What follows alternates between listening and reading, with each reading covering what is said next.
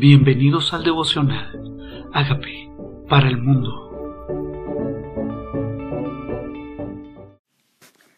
Jueces capítulo 19.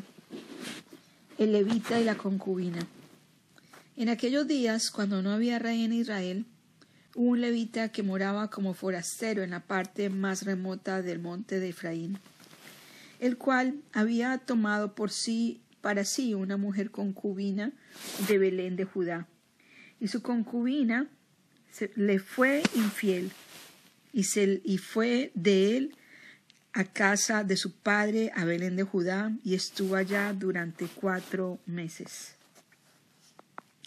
Y se levantó su marido y la siguió para hablarle amorosamente y hacerla volver.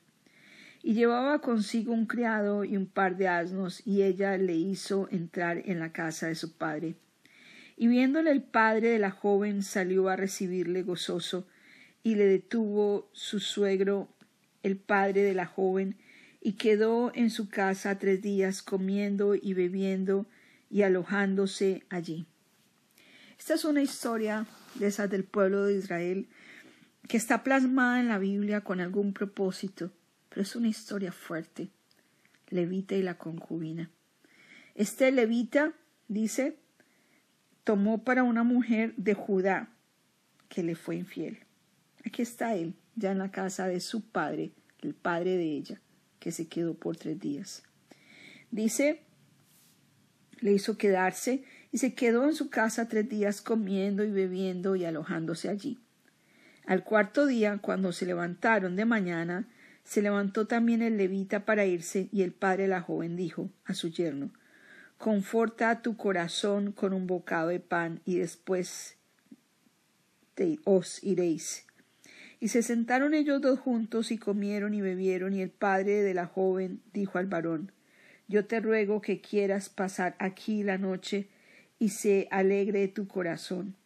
Y se levantó el varón para irse, pero insistió su suegro y volvió a pasar allí la noche.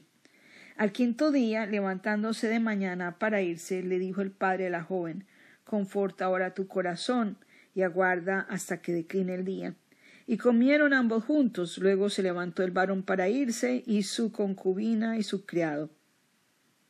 Entonces su suegro, el padre de la joven, le dijo He aquí, el día declina para anochecer. Te ruego que paséis aquí la noche, y aquí el día se acaba. Duerme aquí para que alegre tu corazón y mañana os levantaréis temprano y vuestro, a vuestro camino y te iréis a tu casa. Bueno, parece que tenía un suegro persuasivo. Y parece que este levita tampoco era de voluntad firme. Cada día se dejaba motivar a quedarse un día más, un día más, un día más. Aparentemente la concubina ahora quiere devolverse con el levita. Dice, mas el hombre no quiso pasar allí la noche, sino que se levantó y se fue y llegó hasta enfrente de Jebús, que es Jerusalén, con su par de asnos, con su par de asnos, y dice, se fue con su concubina, y estando en Jebús declinó mucho, y el criado dijo a su señor, ven ahora y vamos a esta ciudad de los Jebuseos, para que pasemos en ella la noche. Y su señor le respondió No iremos a ninguna ciudad de extranjeros que no sea que los hijos de Israel, sino que pasemos hasta Gaba. Y dijo a su criado Ven, sigamos hasta uno de estos lugares para pasar la noche en Gaba o en Ramá. Pasando pues caminaron y se le puso el sol junto a Gaba, que era Benjamín, y se apartaron del camino para entrar a pasar allí la noche en Gaba, y entrando se sentaron en la plaza de la ciudad porque no hubo quien los acogiese en casa para pasar la noche. Y aquí un hombre viejo que venía de su trabajo del campo al anochecer, el cual era del monte de Efraín, y moraba como forastero en Gaba, pero los moradores de aquel lugar eran hijos de Benjamín. Y alzaron, y alzando el viejo los ojos, vio a aquel caminante en la plaza de la ciudad y le dijo ¿A dónde vas? ¿Y de dónde vienes? Y respondió Pasamos de Belén, pasaremos, pasamos a Belén de Judá, en la parte más remota del monte de Efraín, de donde soy. Y había ido a Belén de Judá, mas ahora voy a la casa de Jehová, y no hay quien me reciba en casa. Nosotros tenemos paja y follaje para nuestros asnos, y también tenemos pan y vino para mí, para mi para tu sierva y para el criado que está con tu siervo. No nos hace falta nada. Y el hombre anciano dijo, pase a contigo, tu necesidad toda quede solamente a mi cargo, con tal de que no pases la noche en la plaza. Aquí va un proceso de una historia que pareciera normal. Un levita, su concubina fue infiel, fueron a la casa de su padre, se devolvieron, van para la casa, un hombre les ayuda en el parque, los ve en la plaza solos y los trajo a su casa y dio de comer a sus asnos, le lavaron los pies, comieron y bebieron. Pero cuando estaban gozosos, y aquí que los hombres de aquella ciudad, hombres perversos, rodearon la casa, golpeando a la puerta, y hablaron al anciano dueño de la casa, diciendo, saca al hombre que ha entrado en tu casa para que lo conozcamos. Cuando en la palabra de Dios dice lo conozcamos, está hablando de intimidad sexual. Y salió el dueño de la casa y le dijo, no, hermanos míos, os ruego que no cometáis este mal, ya que este hombre ha entrado en mi casa, no hagáis esta maldad. ¿Verdad? O sea que conocerle era algo malvado. Y aquí mi hija virgen y la concubina de él, yo las sacaré ahora, humillarlas y haced con ellas como os parezca, y no hagáis a este hombre cosa tan infame. ¿Y no es infame, acaso, abusar de una virgen y de la concubina de él? ¿No es infame esto? Dice, mas ellos no quisieron oír, por lo que tomando aquel hombre a su concubina, la sacó y entraron a ella y la y abusaron de ella toda la noche hasta la mañana y la dejaron cuando apuntaba el alba. Esta es de las historias más tristes que yo he leído en la Biblia. ¿Por qué está plasmada aquí? Tal vez el corazón de los hombres siempre ha sido maldad. Tal vez la maldad está ligada al corazón y por eso Dios tenía que venir a redimir a un mundo malvado, a un mundo egoísta. La gente de este pueblo era perversa. La pregunta es, ¿nosotros somos ingenuos en nuestra manera de vivir y vivimos como si todo el mundo fuera bueno? Tal vez nosotros andamos por el camino ignorando que existe un mundo de maldad allá afuera y estamos exponiéndonos simplemente de una manera ingenua a caminar por la vida como si el mundo fuera bueno, cuando Dios vino a redimir a una ciudad, a un mundo malvado. Él vino a buscar lo que se había perdido. Esta mujer fue abusada, fue violada, hasta que apuntó el alba, y cuando ya amanecía vino la mujer y cayó delante de la puerta de la casa de aquel hombre toda donde su señor estaba hasta que fue de día. Y se levantó por la mañana su señor y abrió las puertas de la casa y salió para seguir su camino. Y aquí la mujer, su concubina, estaba tendida delante de la puerta de la casa con las manos sobre el umbral. Él le dijo Levántate y vámonos. Pero ella no respondió. Entonces la levantó el varón y echándola sobre su asno, se levantó y se fue a su lugar y llegando a su casa tomó un cuchillo, echó su mano sobre la concubina y la partió por sus huesos en doce partes y la envió por todo el territorio de Israel. Sí, esta concubina había muerto. La violaron hasta que murió. Hasta que murió y todo el que veía aquello cogió a la concubina cuando llegó a su casa, la partió, la partió en doce pedazos, y todo el que veía aquello decía jamás se ha visto tal cosa desde el tiempo en que los hijos de Israel subieron de la tierra de Egipto hasta hoy. Considerar esto, tomad consejo y hablad. Esto es una historia dramática en la Biblia. Esta es una historia dramática. Jamás imaginó el papá de esta niña que esto iba a acontecerle a ella si la dejaba salir de su casa. Tal vez jamás pensaron ellos que iban a pasar por un pueblo perverso. Los cogió la noche en el lugar que no debían estar. El enemigo aprovechó su vulnerabilidad estando en la plaza, estando expuestos. Él no la protegió. Su esposo no la protegió. no cuidó de ella. Eh, tal vez era algo cultural, que era mucho más grave un abuso sexual entre hombres que un abuso sexual de un hombre a una mujer.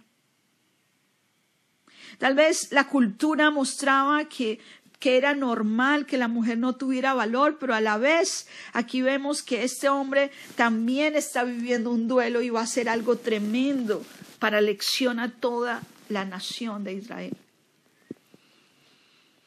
Qué duro es pensar que el pecado no existe simplemente ahora, sino que ha existido siempre. Y que hay niñas allá vulnerables a las que necesitamos proteger, no exponer, a las que necesitamos defender. Y que el Señor, en su amor, en su amor, restaura, ha restaurado y seguirá restaurando vidas de mujeres, de las cuales los que las cuidaban no las protegieron.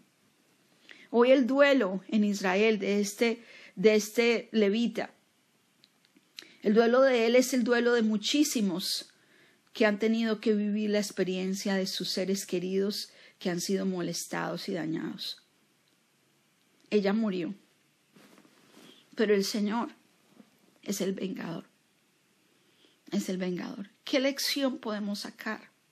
Tal vez ninguna, tal vez cuidarnos, tal vez no exponernos, tal vez entender que el mundo está caído y que hay una sociedad deteriorada y que esto de la homosexualidad, de ellos buscar a un hombre y querer, preferían a un hombre que a una mujer, la gente perversa de ese pueblo, significa que esa, esa perversión existe desde tiempo antiguo y así se llama perversión.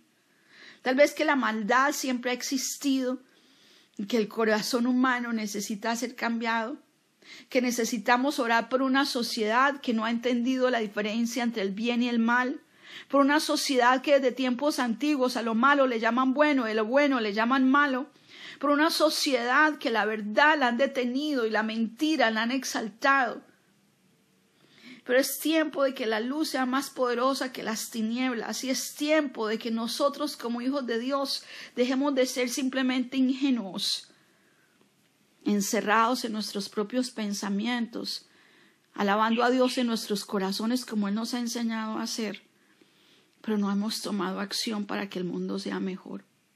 Hoy queremos pedirte perdón por nuestra indiferencia, por nuestra indiferencia ante esto que pasa durante muchísimas, en muchísimos hogares, en muchísimas casas, en nuestra sociedad. Queremos pedirte perdón, Señor, por no tener acción, por no cuidar a nuestros seres queridos, por permitir que la sociedad gane, por entregar lo que tú nos has dado, porque este hombre entregó a su mujer. Perdónanos cuando, cuando no luchamos. Perdónanos, Señor, por, por el miedo a las personas, por más el temor al hombre que a ti, Señor.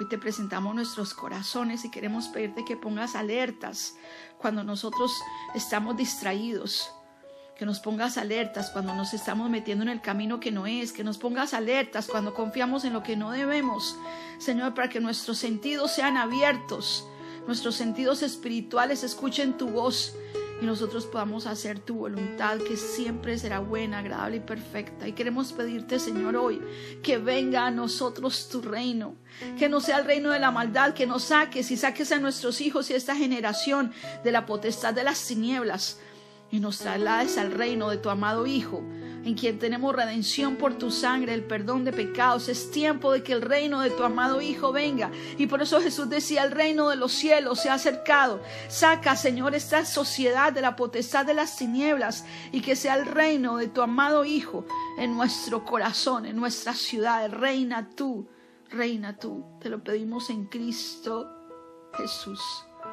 Y hoy, Señor, reconocemos que somos pecadores te pedimos que entres a nuestra vida como Señor y Salvador y hagas de mí, haz de mí, haz de mi sociedad, de mi familia, lo que tú quieres que sea. En el nombre de Jesús. Amén.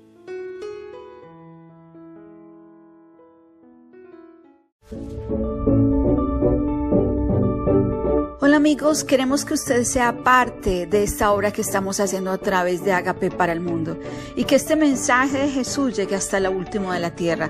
Si quieres donar en nuestra página web puedes hacerlo en agapeparalmundo.org o también a través de Cele en agapeoficial.gmail.com. Dios bendiga tu generosidad.